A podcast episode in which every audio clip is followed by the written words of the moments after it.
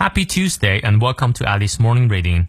每天一句话，英语不害怕。欢迎新老朋友们来到七月六日周二的爱丽晨读。今天这句话来自于我一位最崇敬、最喜欢的作家 Edward Gibbon，爱德华·吉本，他就是那位罗马帝国衰亡史的著作人啊。这部书呢，作为很多历史学家引用的书籍，对于罗马历史的描述是非常棒的。有空可以看一看。他说：“We improve ourselves by victories over ourselves. There must be contests.” And you must win。我们借由战胜自己而进步，一定会有困难，而你呢，必须胜利啊！你看，你翻译对了吗？我们来逐词看一下。We improve ourselves。我们呢啊，提升自己，by 通过 victories。victories 指的是胜利啊，它是胜利的复数，原型呢把 i e s 变成 y。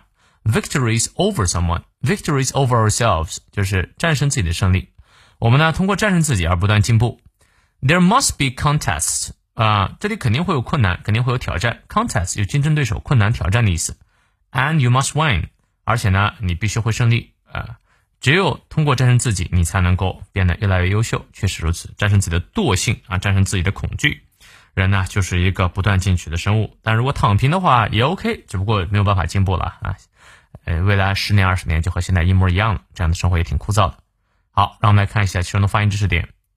We improve, improve 重音在后面，ourselves 注意发 v 的发音的时候，上排牙齿摩擦下排嘴唇，v ourselves by victory v over ourselves there 咬舌，there must be contest must be 连到一起，contest 重音在第二音节，and you must win win 短 a 连到位。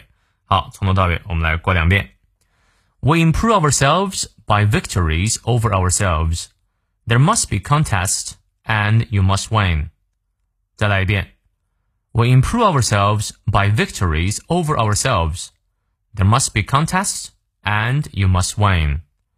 希望这段话对你有所启发。有任何问题，我们六点半的晨读直播不见不散。See you later.